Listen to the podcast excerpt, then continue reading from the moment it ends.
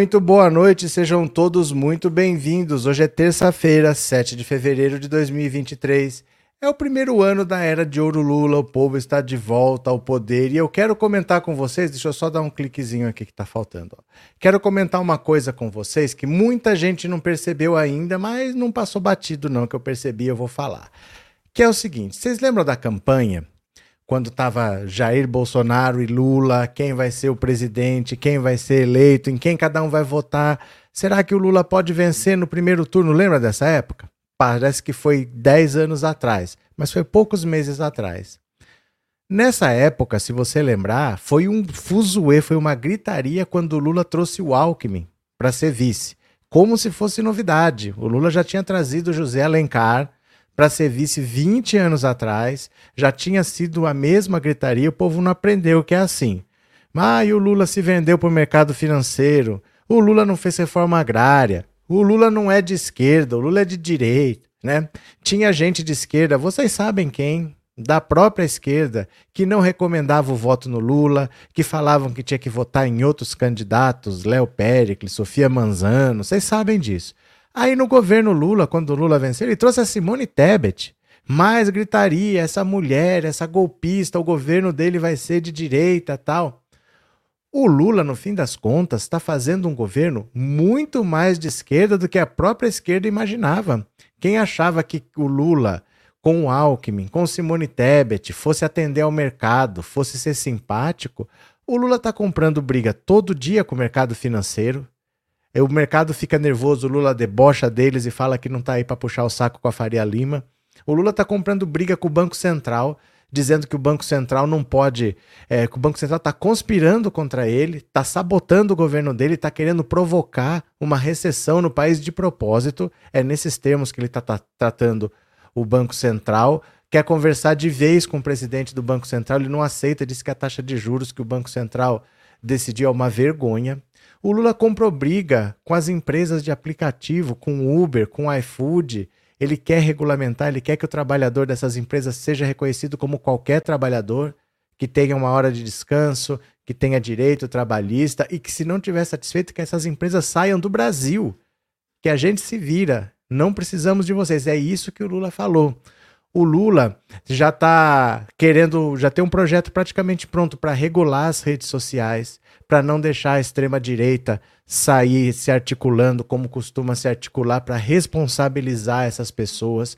O Lula disse que as privatizações são irresponsabilidades, que não vai ter privatização no governo dele, que ele quer rever as privatizações que foram feitas. O governo do Lula surpreende até a própria esquerda, ninguém imaginava que seria isso. Ninguém imaginava, tem que ser sincero, a esquerda não imaginava que ia ser assim. Depois que chamou o Alckmin, menos ainda. Depois que chamou a Simone Tebet, menos ainda. Mas aí é que tá. Essas pessoas que achavam que o Lula ia fazer um governo de direita, que pediam para não votar no Lula, não vêm agora para falar assim: caramba, o Lula tá fazendo umas coisas legais, o Lula tá comprando umas brigas, porque tudo isso aconteceu em um mês de governo em um mês. O Lula falou que os militares não vão comemorar golpe de 64. O Lula falou que militar tem que voltar para a caserna e demitiu mais de 8 mil de uma vez. O Lula trocou comandante das Forças Armadas, botou Flávio Dino para investigar, tá prendendo todo mundo, não tem anistia, não tem conversa. Tá na hora desse pessoal falar: caramba, o Lula tá me surpreendendo. A esquerda não pode se acostumar a só atacar, atacar, atacar, atacar. Tem uma hora que tem que chegar e falar: olha, Parabéns, você está fazendo um bom trabalho. A esquerda precisa saber reconhecer os próprios, os próprios avanços, porque senão fica aquela coisa, a gadaiada do lado de lá só bate palma para qualquer bobagem que o Bolsonaro faz. E o Bolsonaro faz uma besteira atrás da outra e eles estão batendo palma. E do lado de cá, pode ter o acerto que for, que fica todo mundo só criticando, criticando, criticando. Não pode ser assim. A gente precisa saber reconhecer os avanços que o governo Lula está fazendo numa área que ninguém esperava. As pessoas até queriam, gostariam que o Lula fizesse um governo mais à esquerda, mas de fato elas não esperavam que o Lula fosse tão à esquerda como ele está sendo. Principalmente com o Alckmin de vice que está lá e o Lula está passando como um trator por cima e a Simone Tebet está lá e não está fazendo o Lula ir para a direita, o Lula não está conversando com o agronegócio, ele está tirando os garimpeiros de lá e ele não quer saber de quem que é o interesse, quem que botou esse pessoal lá, ele não quer saber quem são os empresários que estão financiando os atos golpistas, está todo mundo sendo preso. O Flávio Dino já está falando que ou o Bolsonaro vem para responder o que ele tem para responder no Brasil, ou ele vai ser extraditado. Ele está indo lá nos Estados Unidos para conversar com o Lula sobre isso, não está tendo conversa o Lula está fazendo um governo muito melhor do que as pessoas esperavam. E a esquerda não consegue. Não estou falando vocês, não estou falando vocês, você sabe. As pessoas que têm influência, as pessoas que levam opinião para vocês, elas não têm, ah, muitas vezes, o hábito mesmo. Às vezes eu acho que falta aqui hábito de elogiar, de falar, caramba, tá fazendo um governo bom. Fica esse hábito de criticar, criticar, não, se errar, nós vamos criticar, vamos fazer um apoio crítico. Tá sempre reclamando. A esquerda está sempre reclamando. E o Lula está surpreendendo todo mundo, comprando briga com todo mundo. É um mês de governo. Um mês de governo. Ele já conseguiu fazer chacoalhar esse país. O país é outro em um mês. O Lula está fazendo avanços muito importantes. O Lula está conseguindo avançar em áreas que ninguém esperava. Ele simplesmente virou para o Uber, para o iFood e falou: quiser sair, sai, que a gente se vira sem vocês. Não vamos deixar o trabalhador ser escravizado como vocês querem. Não vamos deixar o mercado financeiro controlar o Banco Central como é. O Banco Central hoje não é independente. Ele está fora do alcance do governo, mas ele não está independente, porque ele está na mão do mercado financeiro. Não vamos permitir. Não vamos deixar a inflação subir porque a taxa de juros está alta. Não vamos fazer privatização. Não vamos aceitar. O Lula está muito mais à esquerda do que se pegar os dois primeiros mandatos juntos e somar. Eu acho que é um grande mérito para uma pessoa que já tem quase 80 anos e é capaz de se reinventar, é capaz de mudar os métodos de trabalho, é capaz de saber da importância e do tamanho que ele tem e que se alguém vai fazer essas mudanças tem que ser ele. Não adianta achar que se eu não fizer, outra pessoa faz, porque não faz. Quem tem força para fazer essas mudanças é ele, e ele está pondo a mão na massa. O pessoal fica, não, não é momento de comprar briga com o mercado financeiro. Ele não está nem aí. Ele está comprando briga com todo mundo e está mandando ver. O Lula está fazendo um governo muito mais à esquerda do que as pessoas pensam. Muito mais à esquerda. E é preciso a gente reconhecer que o Lula surpreendeu até a esquerda mais radical, que não recomendou voto no Lula que falava que o Lula era de direita, essa esquerda precisava falar realmente o Lula está me surpreendendo, porque eles não esperavam. Se a gente não esperava, imagina a esquerda mais radical. Esses não esperavam mesmo. E o Lula está comprando brigas que eu duvido que se fossem eles, os presidentes da República, que eles comprassem. Não comprariam, porque não é fácil. Não é só alguém do tamanho do Lula para comprar essas brigas e ele está comprando e ele podia estar tá em casa descansando, falando: olha, eu já fui presidente, já fui minha parte, já estou na história, deixa para lá, não vou entrar nessa nesse ninho de mafagafo aí não, não vou entrar nessa briga. Podia estar tá descansando. E ele não só não está descansando, como está cobrando brigas fundamentais. O Brasil não vai ser uberizado. Não vai ser todo mundo autônomo, todo mundo sem direito trabalhista, todo mundo escravizado. Não vai. Ele não vai aceitar, não vai aceitar o mercado financeiro querer decidir a taxa de juros, porque eles ganham com juro alto, porque o dinheiro deles está no banco, então eles têm interesse que o juros fique alto e o país quebrado. Não vai aceitar. Não vai aceitar as plataformas digitais acobertando a extrema-direita. Não vai aceitar militar comemorando o golpe de 64. Não vai aceitar. E tá botando para acontecer. O Lula está demais. Eu bato palmas aqui eu digo para o Lula que ele surpreende por quanto ele está voltado para a esquerda e as pessoas que tanto cobravam isso dele precisam falar. Parabéns, Lula, você está nos surpreendendo positivamente. Essas pessoas precisam agradecer o Lula pelo que ele está fazendo pelo país. Porque eu duvido que eles sequer cogitassem que o Lula fosse fazer um governo desse e tudo isso aconteceu em um mês. Em um único mês, né? José Francisco, obrigado pelo super sticker e obrigado por ser membro, viu? Muito obrigado. Marlene Santana, obrigado pelo super sticker e obrigado por ser membro. Deixa eu só agradecer para a gente começar a ler. Lê Lote, obrigado pelo super sticker, valeu. Ailton Santos, obrigado pelo super sticker e por ser membro. RSF falou a mais pura verdade, reconhecimento para Lula. Nosso, nosso, mas principalmente daquelas pessoas que diziam que o Lula era direita que o Lula se vendeu para o mercado financeiro. Nunca os bancos ganharam tanto dinheiro quanto no, no tempo do Lula. O Lula isso, o Lula aquilo. Vamos votar no, no, no Unidade Popular, vamos votar no candidato não sei das quantas. Essas pessoas precisam ter a coragem, que não é humilhação, não. É para você construir uma esquerda consciente. É para você construir uma esquerda que saiba ser feliz, que saiba ter vitórias e que saiba usufruir delas. A esquerda se acostumou só a reclamar, reclamar, reclamar. Não pode. As coisas estão muito melhores do que qualquer um podia esperar. Gente, é um mês de governo. É um mês de governo. O Lula pegou esse país e virou de cabeça para baixo, chacoalhou assim, ó, e tá caindo tudo. Ele não tá nem aí, né? Ele não tá nem aí. O Lula tá fazendo um governo muito mais à esquerda do que a própria esquerda imaginava. É ou não é verdade? Marli Rego, obrigado pelo super sticker. AD, hoje sou livre, obrigado pelo super chat, valeu. De novo, muito obrigado pelo super sticker. Bora! Quem está aqui pela primeira vez, se inscreva no canal. Quem já é inscrito, mande o super chat, o super sticker, torne-se membro, porque aí o YouTube divulga mais a live. Vamos ver aqui, ó, vou compartilhar a tela. Vamos ver algumas brigas, algumas brigas que o Lula comprou no primeiro mês de governo. Olha só, dá uma olhada aqui, ó. Lula volta a se contrapor a mercado e chama privatizações de irresponsabilidade. Ó, é apenas isso, gente, que o Lula fez. Apenas isso. Ó, outra briga. O presidente Lula reforçou hoje suas diferenças com agentes do mercado financeiro. Em café da manhã, com comunicadores de esquerda, ele ainda chamou privatizações de irresponsabilidades. Nunca tive ninguém do mercado elogiando as minhas políticas sociais. Sinceramente, acho que quando falo de responsabilidade social, responsabilidade fiscal, estou chamando a responsabilidade do mercado para que eles compreendam que esse país não pode continuar passando fome, que as pessoas não podem ficar sofrendo, dormindo nas ruas.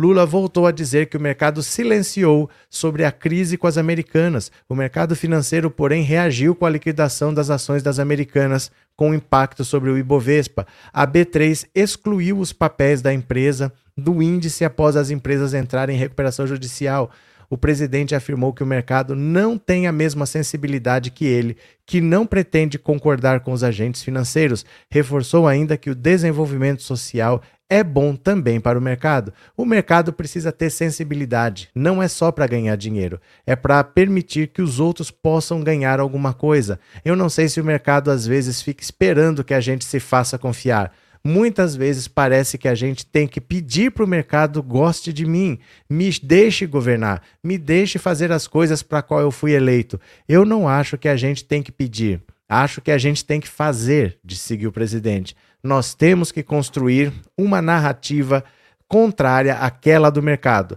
Nós temos que construir uma narrativa contrária àquela do mercado. Para Lula, privatizações são uma irresponsabilidade. Gasto é quando você privatiza uma empresa como a Eletrobras e pega o dinheiro para fazer o quê? Para pagar juros da dívida. Isso é gasto. Quando você investe na comida do povo, saúde do povo, educação do povo, isso não é gasto. Chama-se investimento. É esse tipo de investimento que eu quero fazer. O presidente afirmou ainda que vai tentar construir uma maioria no Congresso para aprovar pautas de interesse do governo, como a reforma tributária. Queremos que o Congresso nos ajude, disse o presidente em café da manhã com comunicadores de esquerda. Vamos tentar construir maioria que permita que a gente tenha capacidade de aprovar as coisas que precisamos aprovar no Congresso Nacional para bem melhorar a vida do nosso povo. Aí entra a questão de uma nova política tributária nesse país. Simplesmente o Lula desceu a lenha em todo mundo, o Lula não está nem aí. O Lula está falando, está batendo de frente com todo mundo, e eu duvido que alguém esperasse que o Lula fosse tão incisivo com um mês de governo. E para falar a verdade, uma semana de governo. Porque em janeiro não conta. Em janeiro estava tudo em recesso, o STF, o Judiciário estava em recesso, o Congresso estava em recesso. Aí quando voltou teve a eleição. Agora que está tudo trabalhando. E o Lula não tá nem aí. O Lula não tá nem aí, né? É, professor que fala linda, já estou muito emotiva ouvindo o Lula, agora você me fez chorar. Nosso Lula, parabéns, sempre confiei no Lula. Obrigado, Silvia, mas é a pura verdade. A gente precisa saber reconhecer os méritos de uma pessoa que está batendo nos 80 anos.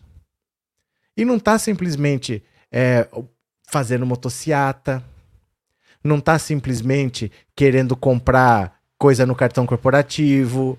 O Lula não é um encostado. O Lula tem seus 80 anos quase e é um cara que está fazendo mais do que a própria esquerda esperava. A gente tem que saber aplaudir, tem que saber reconhecer. E falta isso na esquerda, eu acho. Falta isso. As pessoas são boas para criticar muitas vezes, para falar não, eu sou mais esquerda que todo mundo, eu não vou votar no Lula, eu vou votar no fulano. Quando o adversário era o Bolsonaro. Quando de 58 milhões, o Lula teve 57 no primeiro turno. Faltou um milhão para vencer no primeiro turno e tinha gente da esquerda que não recomendava o voto no Lula porque o Lula não era esquerda suficiente para eles. O Lula está fazendo um mandato muito incisivo, muito. Ele está batendo de frente com todo mundo. Ele está fazendo um, um, governo surpreendente com um mês de governo. A esquerda precisa saber reconhecer que o Lula está surpreendendo a todo mundo, né? Isso é fundamental. Cadê? Cadê? Cadê quem mais? É, Elenir, é isso aí. O nosso presidente é um estadista e sabe o que faz. Que Deus o proteja. Viva a democracia. Seropédica. Valeu, Elenir. Cadê quem mais está por aqui? Maria Francisca, concordo. Lula sabe o que faz e faz com muita responsabilidade, pensando no povo. Isso mesmo. Elionaldo, a esquerda precisa ser mais grata ao Lula. Pronto, falei. O Lula... A gente não podia ter deixado o Lula ser preso. Eu não sei o que, que a gente tinha que ter feito, mas não podia ter acontecido. Não podia ter acontecido. Não podia ter acontecido. De jeito nenhum. A gente não podia deixar. A gente sabia o que estava acontecendo que, que o Sérgio Moro fez, o que, que o, o STF fez. Eu não sei o que tinha que ter feito. Mas a gente não podia ter deixado. Não pode acontecer um negócio daquele. Não pode. Não pode. A gente não pode ficar olhando essas coisas. A gente tem uma dívida muito grande com o Lula e ele tem uma generosidade muito grande de ainda querer ajudar a gente, né? Eu acho. Thelma, obrigado pelo super sticker, viu, Thelma? Muito obrigado. Vamos para mais uma? Vamos para mais uma, que o Lula está demais. Olha só. Banco Central e o mercado não deram um pio sobre o que o Bolsonaro fez para se reeleger, diz a presidente do PT. Ó, olha só.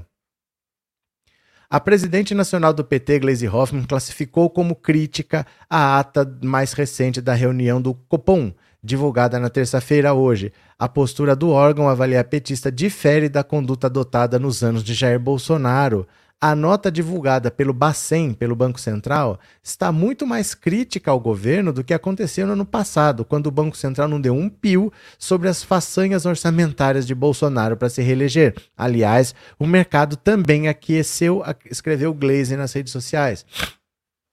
O último encontro do Copom ocorreu em 1 de fevereiro, quando o colegiado optou por manter a Selic em 13,75%, decisão, decisão já antecipada pelo mercado. Trata-se do maior nível desde janeiro de 2017. Nas últimas quatro reuniões, o Bacen decidiu não mexer nos índices. Antes foram 12 elevações seguidas. Na ata a justificar a decisão, o BC mencionou a incerteza ao redor de seus cenários e um balanço de riscos com variância ainda maior do que a usual pela inflação prospectiva. Avaliou, porém, que o pacote fiscal do ministro da Fazenda, Fernando Haddad, atenuaria os estímulos fiscais sobre a demanda, reduzindo o risco de alta sobre a inflação. Na segunda, o presidente Lula afirmou não haver. Olha só, presta atenção, olha o que o Lula falou não haver justificativa nenhuma para a Selic estar a 13,75 por ano. É só ver a carta do Copom para a gente saber que é uma vergonha esse aumento de juros e a explicação que eles deram à sociedade brasileira, avaliou o presidente. O Lula não está medindo palavras, ele está descendo a lenha. Ele diz que é uma vergonha o que o Banco Central está fazendo. O Lula, na verdade, ele tem uma convicção. Esse presidente do Banco Central, o Campos Neto, ele é bolsonarista, ele é, veja só, tinha um grupo de WhatsApp de ministros do Bolsonaro. E ele estava nesse grupo. Mas espera lá. A história do Banco Central é que o Banco Central é independente. Então não é para ele estar tá junto com os ministros do Bolsonaro. Se ele é independente, ele não está com os ministros do Bolsonaro. O governo está lá, eu estou em outro lugar, mas ele estava lá. E ele só saiu desse grupo quando descobriram que ele estava nesse grupo. E descobriram que ele estava nesse grupo no dia 11 de janeiro. 11 de janeiro foi depois do dia 8. Foi depois de tudo que aconteceu em Brasília. Quer dizer, o Lula venceu a eleição, o primeiro turno no 2 de outubro, venceu o segundo turno dia 30 de outubro, o Lula foi diplomado, o Lula tomou posse, o Lula governou um mês inteiro, Sabe quando que ele foi só sair de lá? Ele foi sair depois que a imprensa descobriu no dia 11, mesmo ele vendo tudo que foi feito em Brasília no dia 8, ele não saiu.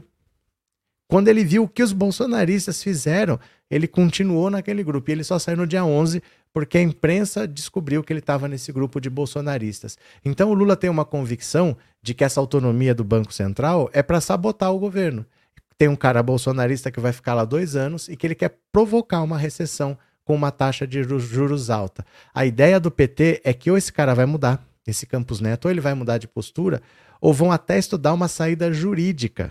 Vão estudar uma saída jurídica para tirar ele da presidência do Banco Central, porque ele não pode ser demitido pelo Lula. Ele tem um mandato de quatro anos, acaba daqui dois anos. Metade do mandato do Lula é com o presidente do Banco Central definindo taxa de juros bolsonarista. Mas a lei que, pro, que criou essa autonomia do Banco Central tem dois dispositivos assim. Ele não pode ser demitido, porém, se ele cometer um crime, obviamente, né? O cara comete um crime, tá preso, culpado, flagrante, não sei o quê, ele sai, é exonerado. A outra é notória incapacidade. Isso é subjetivo.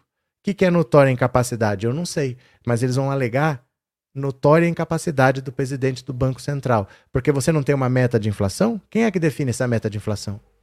Eu não sou eu, não é você. Eles mesmos definem a meta de inflação e eles dizem que a taxa de juros tem que ficar alta para atingir a meta de inflação. 2021 não atingiu, 2022 não atingiu, a inflação ficou acima da meta. Se nesse ano não atingir a meta de inflação, como última medida, como uma medida extrema, o PT estuda até exonerar e ele que vai reclamar na justiça. Vão alegar absoluta incapacidade, falta de capacidade mesmo, por três anos seguidos não atingir a meta de inflação e vão tirar o presidente do Banco Central antes do final do mandato. É ele que vai na justiça reclamar depois. Não é a primeira solução, perdão. Não é a primeira solução, mas como eu disse, o Lula está comprando suas brigas. Ele não quer fazer mas se tiver que fazer, ele vai fazer. Se tiver que comprar briga, ele vai comprar briga sim. Cadê? É, boa noite, Cosma. Boa noite, bem-vinda. É, Marylandes, boa noite, Dida Martins. RSF, Lula já passou por tanta coisa, tantas perdas e só melhorou, se tornou mais generoso. Espera só um pouquinho. Prontinho, tô aqui. Só foi virar um pouquinho o ventilador para cá. Agora vamos, vamos ler mais uma, vamos ler mais uma. Olha, presidente do Banco Central pode ser exonerado por descumprir metas de inflação e tem competência questionada pelo governo Lula. Isso eu acabei de falar. O Lula, se precisar, vai comprar essa briga e vai exonerar esse cara, alegando que ele é incompetente. Olha só. As críticas da, de integrantes do governo Lula contra o presidente do Banco Central, Roberto Campos Neto, não se limitam à manutenção de a taxa de juros alta no primeiro mês do atual governo. Eles lembram que por dois anos consecutivos, 2021 e 2022, as metas de inflação estouraram no governo Jair Bolsonaro, quando a responsabilidade de controlá-la já era de Campos Neto. Olha ele aqui, ó.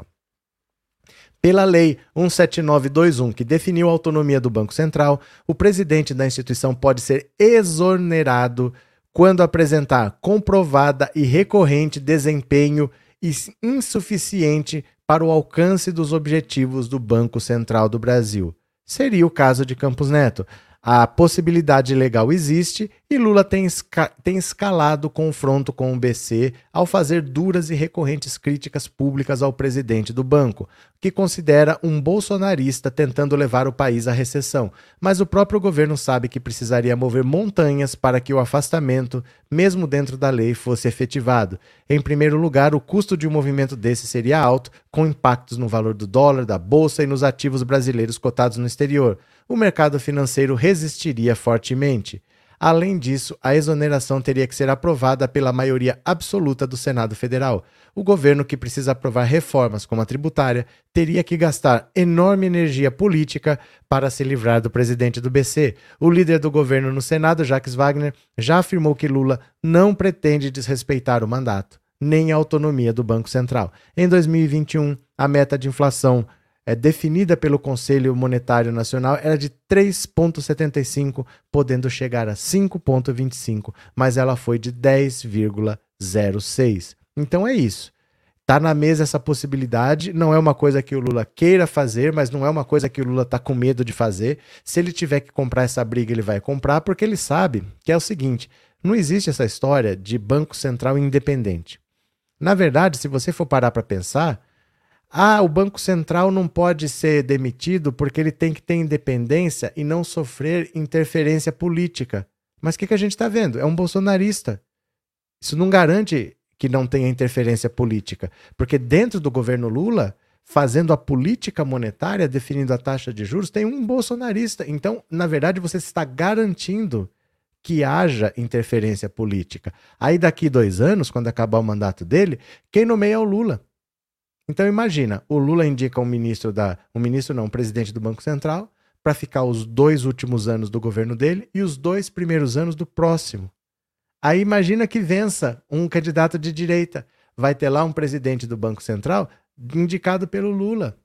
Então vai ser interferência política no próximo governo. Na verdade, essa independência que eles deram não é para que não tenha interferência política, é para que tenha interferência do mercado financeiro. É alguém do mercado financeiro que está lá fazendo o que bem entende e o governo não pode exonerar. É para isso. É para garantir que as regras não mudem quando mude de governo. Não é para evitar a interferência, porque interferência tem e muita. Tem e muita, né? É, cadê que mais vocês aqui? É, Deusa, se o BC continuar sabotando o ex-desgoverno, sabujando ou sabotando? Temos que achar um jeito de mudar. Somos muitos e os sabujos são poucos. Pronto.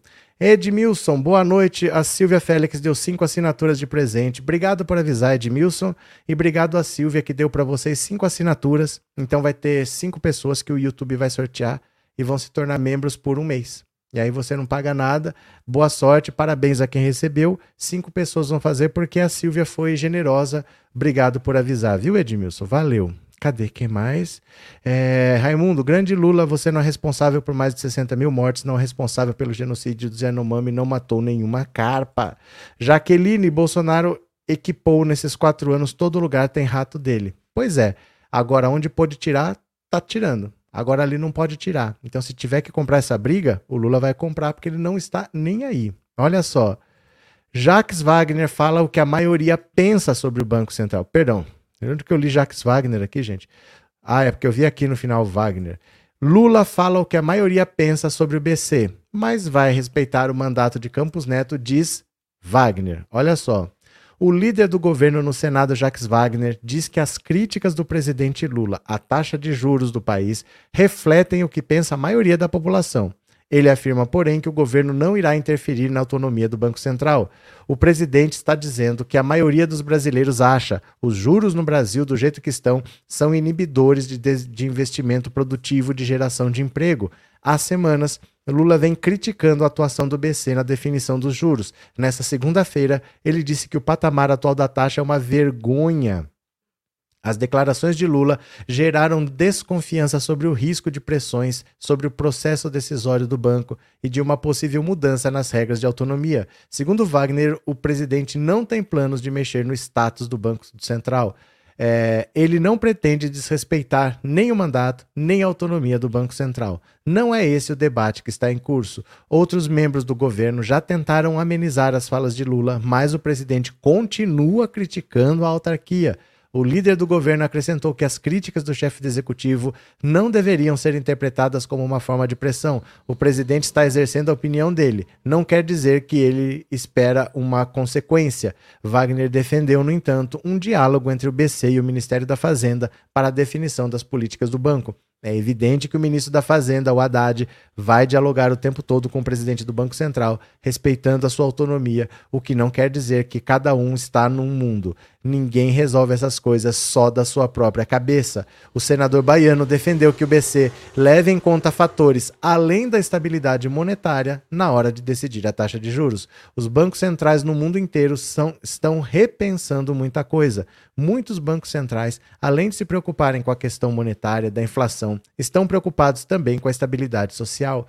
Lula e alguns ministros acusam o presidente do Banco Central, Roberto Campos Neto, de ter traído a confiança do governo, que contava com o órgão para superar os problemas econômicos atuais sem passar por uma recessão, como mostrou a coluna da Mônica Bergamo. Na última quarta, o Copom manteve a taxa básica, em 13,75 ao ano pela quarta reunião consecutiva, a primeira desde que o presidente Lula tomou posse. A autoridade monetária também sinalizou que deve deixar os juros no nível atual por mais tempo. Então, olha só. O Lula vai comprar essa briga. Ah, é interessante vocês entenderem o seguinte: qual que é a ideia? Qual que é a ideia do Banco Central? Quando eles falam assim, os juros têm que ficar alto, porque senão a inflação sobe, é pelo seguinte: às vezes o meu dinheiro acaba. Eu tenho X para passar um mês. Esse X acabou. O que, que eu tenho que fazer? Ou eu vou usar meu cartão de crédito, ou eu vou usar cheque especial. Quer dizer, eu vou precisar de dinheiro emprestado do banco.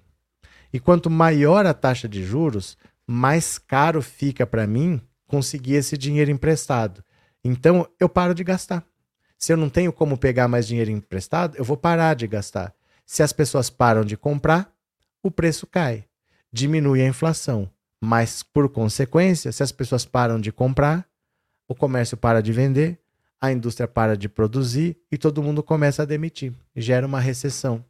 Então, você achar que aumentar a taxa de juros baixa a inflação, pode ser que baixe, mas também ao custo de você colocar uma recessão na, na, no meio da população, né?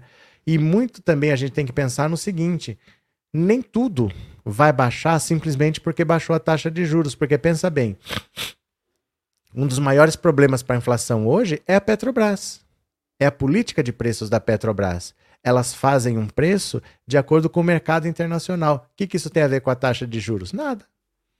Não é por causa da taxa de juros que sobe, é por causa da política de preços da Petrobras.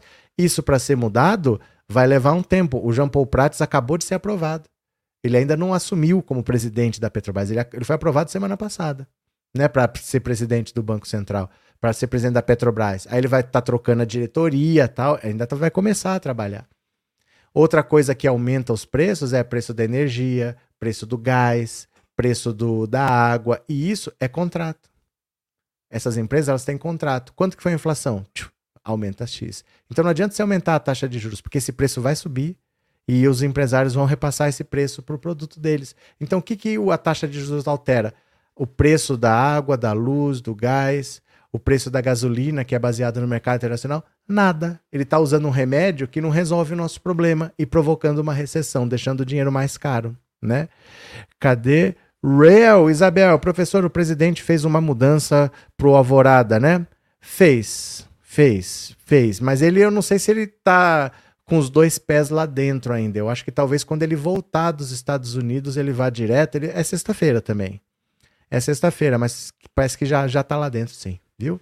Demetrios, eu acho essa situação do BC semelhante à política de preços dos combustíveis pareadas com valor internacional dificulta Lula aliviar para os mais pobres. É porque não está na mão dele, mas ele está puxando para a mão dele. É que foi um mês de governo. Então a gente bate palmas para a luta. Mas a gente não pode querer o resultado todo em um mês também, porque aí ele não é o, o MacGyver, né, da política. Continuemos. Pessoal, ó, PSOL articula ida do presidente do Banco Central à Câmara para questioná-lo sobre a taxa de juros. É artilharia para cima, gente, é a guerra.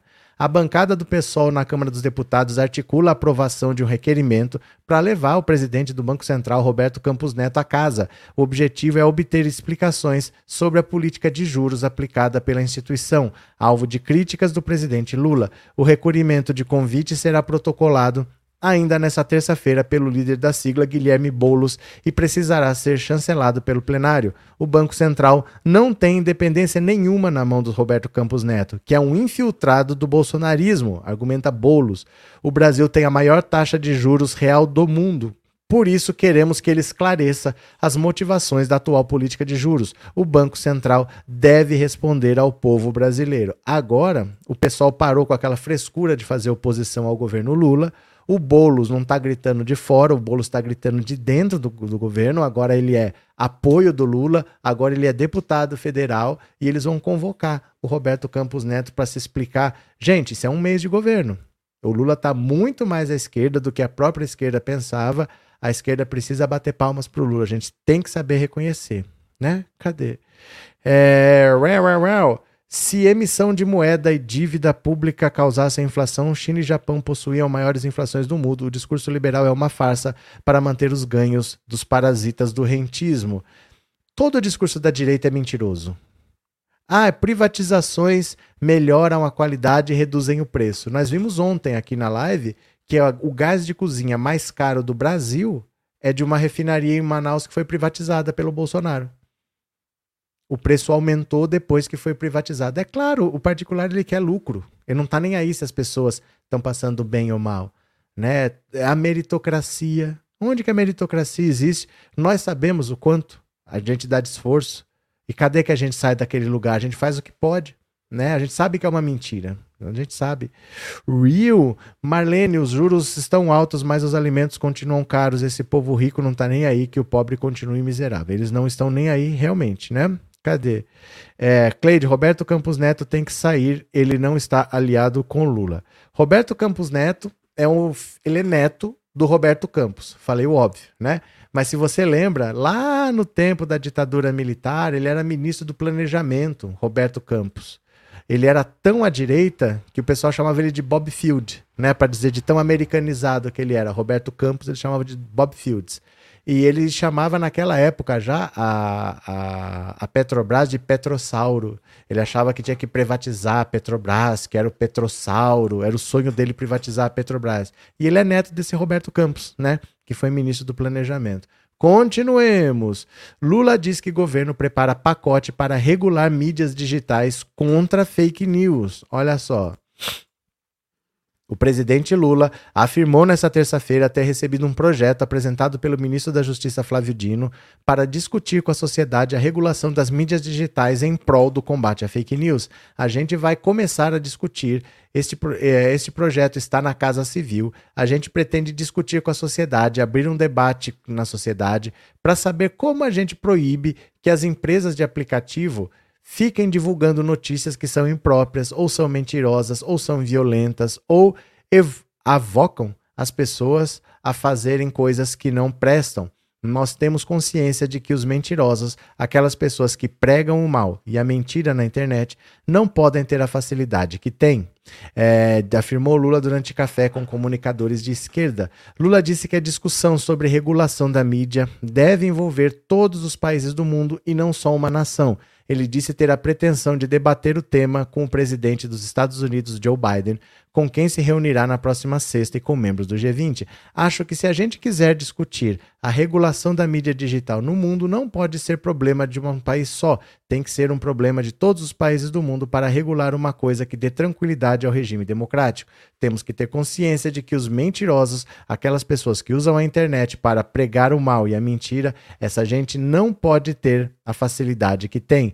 Durante o encontro, Lula afirmou que abrirá licitação para o programa Mais Médicos, ao citar a necessidade de elevar o investimento em saúde, especialmente nos rincões do país vamos ter que abrir licitações para mais médicos. Temos que dar preferência para os nossos médicos irem para lá. Mas se não tiver mais nossos médicos, a gente vai procurar médico de outro lugar para levar, disse ao citar o programa que levou que virou alvo de críticas da oposição, especialmente com a participação de médicos cubanos. O ex-presidente Jair Bolsonaro, por exemplo, disse que o programa era usado para financiar o governo de Cuba. Lula está comprando a sua briga. É importante a gente entender o seguinte: essas redes sociais divulgam esse conteúdo de extrema direita pelo seguinte: elas se baseiam basicamente no financiamento. Você pode postar seu videozinho lá no TikTok, você pode postar sua foto no Instagram. Quem que vai ver? Algumas pessoas que te seguem. Não todos. Se você postar uma foto no Instagram e você tem mil seguidores, não vai ter mil pessoas que vão ver. Uns 150 vão ver. Uns 15 vão dar like, 5 vão comentar. É isso daí, não vai passar disso. Então, o que, que as pessoas fazem? Pagam para que mais pessoas vejam. Então, eu posto lá uma coisa no Facebook e eu pago para ser mostrado. Aí eu vou mostrar para muito mais gente. Como a direita tem dinheiro, eles fazem anúncios pagos dessas postagens dele com fake news, com discurso de ódio, e as redes não coíbem porque é dinheiro. Não é simplesmente assim, ah, elas não coíbem a fake news de espalhar. Não, elas estão ganhando dinheiro com o que se paga para esse anúncio ser divulgado. Porque você pode postar o que você quiser. Só quem vai ver é uma parte pequena de quem te segue. Só uma parte pequena, só uma minoria. Para que mais gente veja, você tem que pagar. E é por isso que elas não coíbem, porque a extrema-direita, a direita em geral, tem dinheiro, eles espalham as fake news e pagam para ser divulgado, e as empresas ganham dinheiro com isso. Então o Lula quer falar: isso não pode acontecer. Vocês não podem ficar divulgando mentira, discurso de ódio simplesmente para ganhar dinheiro, né? Cadê? É, Arlete, a mídia tem que ser regulamentada e para ontem. Porque do jeito que tá, olha só, você vê lá um vídeo. Gente, todo dia as pessoas me mandam vídeo. Olha, eu quero denunciar isso aqui. Infelizmente, você pode denunciar na própria rede que você viu. Por exemplo, você viu um vídeo aqui no YouTube. No cantinho tem três pontinhos. Você clica ali e aparece denunciar. Pronto. E se ele não retirar? Aí você não pode fazer mais nada. Infelizmente, hoje é assim. As pessoas acham que denunciar é pegar o vídeo embaixo do braço e ir numa delegacia. Hoje não é assim porque você não tem uma regulamentação da rede social. Você precisa ter regras claras do que pode, do que não pode, quais são as penalidades, o que, que acontece com essa pessoa. Não tem. Então, por exemplo, alguém te xinga na internet, o que, que você pode fazer? Você vai denunciar? E se a pessoa, a, a rede social não excluir a conta daquela pessoa? Ah, não excluiu, ela vai ficar te xingando quanto ela quiser. Aí você vai ter que arrumar um advogado, entrar na justiça. Isso leva tempo, leva meses. Essa pessoa pode destruir sua vida nesses meses. Então isso precisa ter uma regra. Não pode ser o que a rede quiser. Ah, ela não quer derrubar. Eu já denunciei, todo mundo denuncia e não derruba. Não pode ser assim. Tem que ter regra. Né? Porque eu posso xingar todo mundo aqui se eu quiser. Por que eu não posso xingar na rua e eu posso xingar na rede social? O que eu não posso na vida normal, eu não posso na rede social, né? Cadê que mais? É, Rosa Maria, realmente o Lula fez uma excelente escolha. É um novo governo cheio de energia e o pulso forte de um presidente que sabe o que fazer. Estou orgulhosa de ter o Lula como governante do Brasil. Valeu, Rosa. Cadê que mais? É, Maria Lúcia, like não é como virgindade. Pode dar sem dó. Dá like aí, povo. Maria Lúcia, que poesia foi essa? Cadê que mais? Marcos, o Brasil é um paraíso do rentismo, enquanto os mais pobres pagam imposto de 54% da renda. Maior investidor da Bolsa, o senhor Barsi, recebeu um milhão de reais por dia sem pagar um centavo de imposto. E quem mais está aqui? Inês. Lula Nildo, cinco membresias de presente. Obrigado, Lula Nildo. Cinco pessoas vão ser sorteadas pelo YouTube, vão poder se tornar membros desse canal por um mês sem pagar nada, porque o Lula Nildo foi generoso e comprou cinco assinaturas para dar de presente para vocês. Obrigado Inês por avisar e obrigado ao Lula Nildo pela a generosidade, viu? Elias, foi para isso que eu fiz o L. Pronto. Cadê quem mais? É, Tiago, estão pedindo para fazer o L, então L. Pronto, valeu. Sandra, obrigado pelo super sticker. Cadê quem mais? Boa noite, Marlene, professora Anivalda, amiga linda. Pronto, mais uma? Mais uma. Deutsche Welle, Biden oferece apoio inabalável a Lula após ataque. Gente, o Lula tá indo para cima de todo mundo. O Lula tá indo para cima da galera, olha só.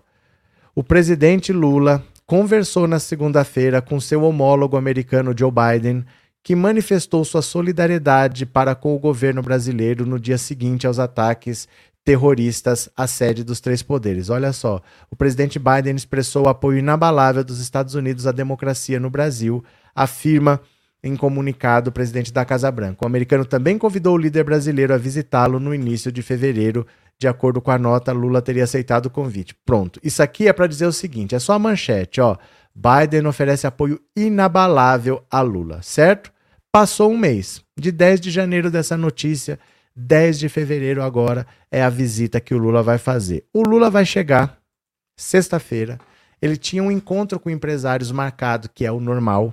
Então você vai nos Estados Unidos, você está indo para a maior economia do mundo, é onde você consegue trazer investimentos, porque tem pessoas que investem no mundo todo. Ninguém vai lá e não fala com empresários. Estava marcado uma visita com empresários. Ele ia fazer um encontro lá. Foi cancelado. O Lula pediu para cancelar ele vai fazer uma visita muito específica. Ele vai tratar com Biden o que fazer com Bolsonaro, que virou um problema para o Brasil, virou um problema para os Estados Unidos. Porque o Bolsonaro está dando palestras lá com uma tal de Turning Point USA. Essa Turning Point foi a organização que elaborou, que executou o plano da invasão do Capitólio. foi ela que levou o Trump para discursar, foi ela que fez a movimentação. Então ela está sendo investigada, porque a investigação ainda não terminou, como quem organizou e viabilizou a invasão do Capitólio. Nos Estados Unidos isso é crime de terrorismo doméstico. Para os americanos, o que aconteceu em Brasília é a mesma coisa, é crime de terrorismo doméstico. E o Bolsonaro pode ter arquitetado, organizado e comandado esse crime de terrorismo doméstico no Brasil, mas em solo americano. Então ele pode ter cometido crime em solo americano e está com essa turning point que está sendo investigada pelo terrorismo nos Estados Unidos. Então eles querem saber o que, que eles fazem com o Bolsonaro, porque vem para cá para ser preso ou é para vem para cá para passarem pano? Vem para cá para darem anistia para ele, porque senão ele vai ficar preso lá. Ele está sendo investigado, monitorado lá. O FBI está fazendo uma investigação para ver se o, Bolsonaro é culpado por crimes lá nos Estados Unidos. E agora a situação dele vai ficar muito feia porque é nesta semana, sexta-feira, o Lula viaja na quinta, depois de amanhã. Sexta-feira ele vai estar lá. O assunto vai ser Bolsonaro. O Lula não está passando pano, não está afim de pacificação. O Lula está indo para guerra né? Cadê? É Edivaldo Lula, nosso presidente querido. Valeu, Edivaldo. Cadê? Marlene, cadê a Neuza Del Conte, amiga? Onde você está? O que aconteceu? Baixou a carência? Vilani, sou eleitora do Lula há 30 anos. Estou muito grata a Deus e ao povo brasileiro porque trouxemos o Lula de volta. Pronto, mais uma, mais uma, mais uma. Jovem Pan tem pedidos contra ativistas negados em sequência pela justiça. Mudaram os tempos. Quem surfou na onda do bolsonarismo está tendo que se virar. A Justiça de São Paulo negou duas vezes, no dia 13 e no dia 24 de janeiro, pedidos de liminar feitos pela Jovem Pan para remover da internet a campanha Desmonetiza Jovem Pan, criada pelo movimento Sleeping Giants Brasil. A emissora entrou com pedido de liminar nesse sentido em primeira instância e, após negativa, tentou um recurso também sem êxito. A emissora afirma na ação que está sofrendo uma série de prejuízos financeiros por causa da iniciativa, que cria embaraços, afasta potenciais patrocinadores e prejudica a relação com empresas que já a patrocinam. Desde o ano passado, o Sleeping Giants tem pressionado marcas para que bloqueiem a veiculação de seus anúncios em conteúdos da rádio no YouTube, sob o argumento de que a programação dela seria conivente com acampamentos e atos golpistas. Ao todo, 45 empresas sinalizaram que cortariam a Jovem Pan de suas peças publicitárias. O tema continuará em discussão no judiciário, mas sem que esse pedido de remoção urgente da campanha tenha sido atendido. Estão em curso prazos para que o Sleeping Giants apresente seus argumentos de defesa. Olha, a Jovem Pan, que foi a grande porta-voz do bolsonarismo, está sofrendo uma campanha de um grupo. Não é um grupo. Esse Sleep Giants Brasil é um casal. É um casal que fica na internet fazendo o seguinte: por exemplo, eu estou aqui, eu sou uma empresa, eu tenho um canal, eu sou o dono da CNN e eu estou fazendo discurso de ódio, ou eu estou apoiando o golpe de Estado. Aí eles começam a ver nas propagandas quais são as empresas que estão anunciando. É um casal que faz isso. Eles mandam um e-mail que eles já têm escrito para essas empresas e falam: olha, vocês são uma empresa tal, vocês dizem que os valores de vocês são esse, esse, esse. Você está colocando dinheiro nessa empresa aqui. Olha o que, que eles fazem. Eles estão divulgando isso, eles estão falando isso, eles estão compactuando com aquilo. E vocês, pondo dinheiro, estão assinando embaixo. Você vai continuar patrocinando essa empresa que faz isso? E eles já conseguiram que 75 empresas decidissem não colocar mais dinheiro na Jovem Pan. A Jovem Pan está desesperada, tá com medo de fechar porque acabou o governo Bolsonaro, então chovia dinheiro lá. Não chove mais. A propaganda, a publicidade agora também se afastou e eles estão sendo alvo do Ministério Público que está investigando. O Ministério Público está olhando para ver se foi cometido crime nas atitudes dele. E aí eles já mudaram, afastaram o presidente, tiraram o Rodrigo Constantino, o Paulo Figueiredo, a Cubana, estão tentando lá ver o que, que eles fazem. Mas a Jovem Pan está com muito problema e eu acho é pouco. Cadê? Maria Rodrigues, boa noite. Eu ouvi uma pessoa falando que ganha um salário e meio, vai entrar no imposto de renda. É verdade. É verdade. É verdade. A tabela do imposto de renda não é reajustada desde 2016. A última pessoa que reajustou foi a Dilma. Depois o Temer não reajustou, o, o Bolsonaro não reajustou em quatro anos. Então o mínimo é 1.900 e pouquinho. Como o salário mínimo foi aumentando nesses anos, Agora que chegou a 1.300, um salário mínimo e meio pa passa esse 1.900 e a pessoa vai pagar. Só que a tabela do imposto de renda é referente a 2022. 2022, quem era presidente é o Bolsonaro. Foi o Bolsonaro que fez essa tabela do imposto de renda. Foi o Bolsonaro que ficou quatro anos sem mexer no salário mínimo. Então essas coisas agora se chocaram. É, é consequência do governo Bolsonaro. O Lula pode mexer para o ano que vem. Porque tudo que é imposto tem o princípio da anualidade. Você não mexe para o mesmo ano. Você tem que mexer para o ano seguinte, porque se a pessoa tem que pagar, ela tem que saber o quanto ela tem que pagar, né? Mas é isso, né? Krenak, Divino Magalhães, ué, não era a turma da Jovem Pan que falava em liberdade irrestrita? Porque agora estão querendo cessear o gigante adormecido? Cadê que mais? Helena, Lula é o melhor presidente do Brasil. Amo o meu presidente, por isso eu e minha família faz, fizemos o L. Pronto. É... Otávio, qual a chave do Pix para que eu possa mandar um Pix? Está passando na sua tela, ó, embaixo do seu nome aqui, ó. Contribua com o Pix 14997790615. Você está vendo passar aqui, ó? Tá passando nessa barrinha aqui embaixo. Ó, embaixo do seu nome está passando aqui, ó. 14997790615 é o número de celular. Tá 14997790615. Valeu, meu caro. Cadê? Real. Manuel, o pobre já pagou imposto de renda em 2022 e anos anteriores e nunca reclamaram. Agora estão reclamando por quê? Porque agora mandaram reclamar. Agora que mandaram reclamar, eles estão reclamando. Mas é isso, o problema é a tabela do imposto de renda, porque assim, qual seria a lógica? A lógica seria você cobrar imposto de renda de quem é rico. Então você tem que definir assim, qual é um valor que a pessoa pode ser considerada rica? É desse cara que eu vou cobrar imposto, não do pobre. Só que com o tempo, esse valor que acha que a pessoa é rica, ele foi ficando cada vez mais baixo. Ficando cada vez mais baixo, para que mais pessoas pudessem pagar imposto de renda e o governo pudesse arrecadar mais. Chegou num ponto que agora mil e poucos reais a pessoa já é considerada rica, um salário mínimo e meio, porque esse valor está congelado, ninguém mexe nesse mínimo. E o Lula falou que quer mexer, mas ele não pode mexer agora, porque o valor que está sendo cobrado agora é referente a 2022, vem do governo Bolsonaro. Então, para o ano que vem ele pode mexer, mas não para agora. Isso aí é consequência do governo Bolsonaro, né? É, Eva, o Lula voltou com muita vontade de mudança e com muita credibilidade. O Lula não está nem aí, o Lula está indo para cima. Valeu, Eva. Eva, obrigado pelo superchat e por ser membro. O Lula falou que vai mudar isso e parece que só pagarão imposto de renda quem recebe a partir de dois salários mínimos.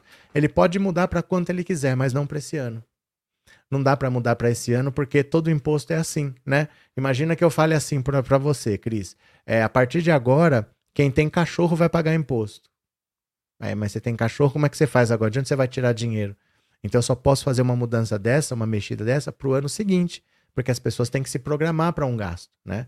Então tudo que mexe com imposto vale para o ano seguinte. Ele não pode simplesmente sair mudando a tabela lá do jeito que ele entender. A tabela já está feita pelo Bolsonaro, vai ficar para o ano que vem né? Guilherme, disso do imposto foi de propósito, tanto Guedes o Bozo estava na cara. Eles passaram quatro anos não mexendo. Está passaram quatro anos não mexendo nesse mínimo para arrecadar mais, né? Cadê? Arlete, bora dar like, meu povo. Faltam 100, quase 100 likes de diferença. Dá um clique aí, dá um clique aí. Ó, eu vou parar agora a live. Eu volto às, às 21 horas. Porque nós vamos ver. Pera lá. Até esqueci o que, que era, que está separado já. Ah, sim, o Flávio Dino, pela primeira vez, pela primeira vez, falou claramente que ou Bolsonaro volta ou vai ser pedida a extradição dele. E ele está falando isso dois dias antes do Lula viajar para os Estados Unidos para conversar com Biden. Então ele foi incisivo dessa vez. Ele não falou que está vendo o andamento do processo, não. Ele falou: o Bolsonaro tem que responder aqui na justiça, esperamos a volta dele, senão nós vamos ter que solicitar oficialmente a extradição. Ele falou pela primeira vez abertamente. Lula sexta-feira está lá, o bicho está pegando, eu acho é pouco, então agora eu vou pedir para você, fica paradinho, não faz nada, porque a live vai acabar e já vai aparecer na tela a próxima live. Aí você já ativa o lembrete para voltar daqui a pouquinho, 21 horas. Pode ser? Você volta daqui a pouquinho, aí depois vai ter o WhatsApp, vai ter Twitter, a gente conversa mais um pouco. Pode ser, meu povo? Então eu vou indo. Obrigado para quem participou. 21 horas estamos de volta. Clica aí na tela que vai aparecer a próxima live para você. Obrigado, beijo, beijo, beijo, beijo, beijo.